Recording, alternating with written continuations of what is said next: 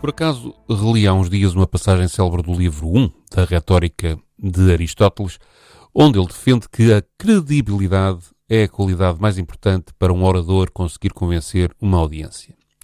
O filósofo da antiga Grécia escreveu mesmo que, e passo a citar, não se deve considerar sem importância para a persuasão a probidade do que se fala, mas quase poderia dizer que o caráter é o principal meio de persuasão.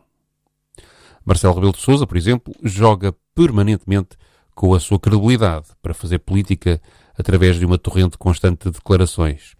Apesar de notórias contradições em que muitas vezes parece cair, quase bipolares, a verdade é que o entendimento popular, até agora, tem sido benevolente para com o Presidente da República. Marcelo continua credível e, dizem as sondagens, há uma boa maioria a confiar nele.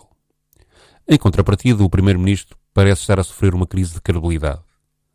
Na primeira fase da pandemia, cada declaração pública de António Costa, mesmo vazia de conteúdo, fazia aumentar a confiança dos portugueses na liderança do governo para enfrentar a crise sanitária. Nesta segunda vaga da Covid-19, cada anúncio feito por Costa de novas medidas, mesmo as evidentemente necessárias, mesmo as mais razoáveis, parecem só aumentar a desconfiança, as queixas, as confusões e os protestos. O mesmo ciclo de crença, descrença, se passou com a Ministra da Saúde e até com a Diretora-Geral da Saúde.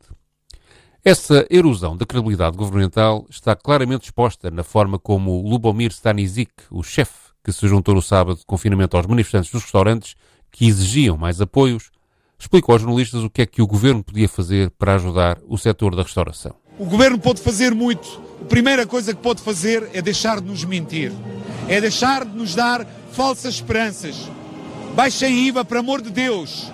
É o nosso maior custo. Façam isenção do pagamento do TCU. É o mínimo que estamos a pedir. Não estou a pedir para me darem um milhão. Não estou a pedir para me darem 10 mil euros.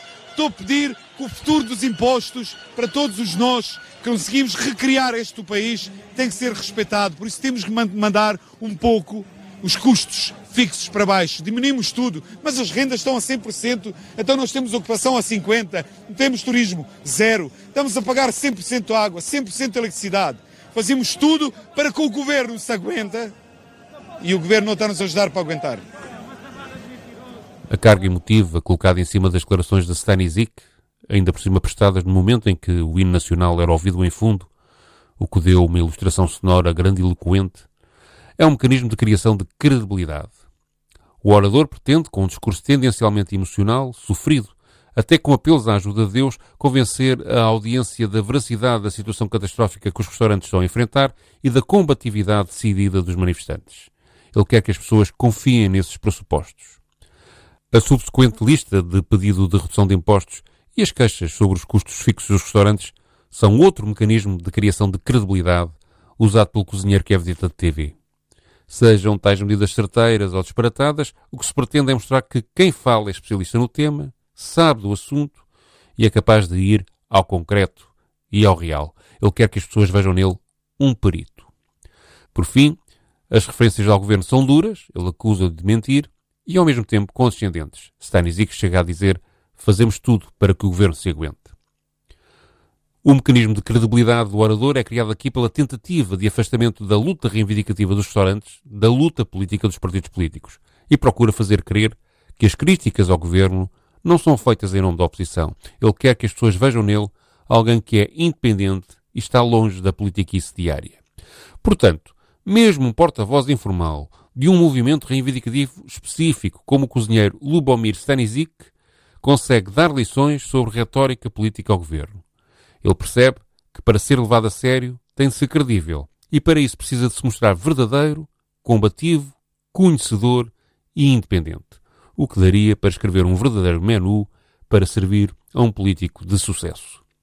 Não sei se Stanisic ganhou a batalha da credibilidade, mas sei que os princípios de Aristóteles sobre a retórica que ele, talvez por instinto, seguiu, deviam ser rapidamente assimilados por António Costa, Marta Temido e Graça Freitas. A serenidade necessária no combate à pandemia precisa muito que eles curem a sua doente credibilidade.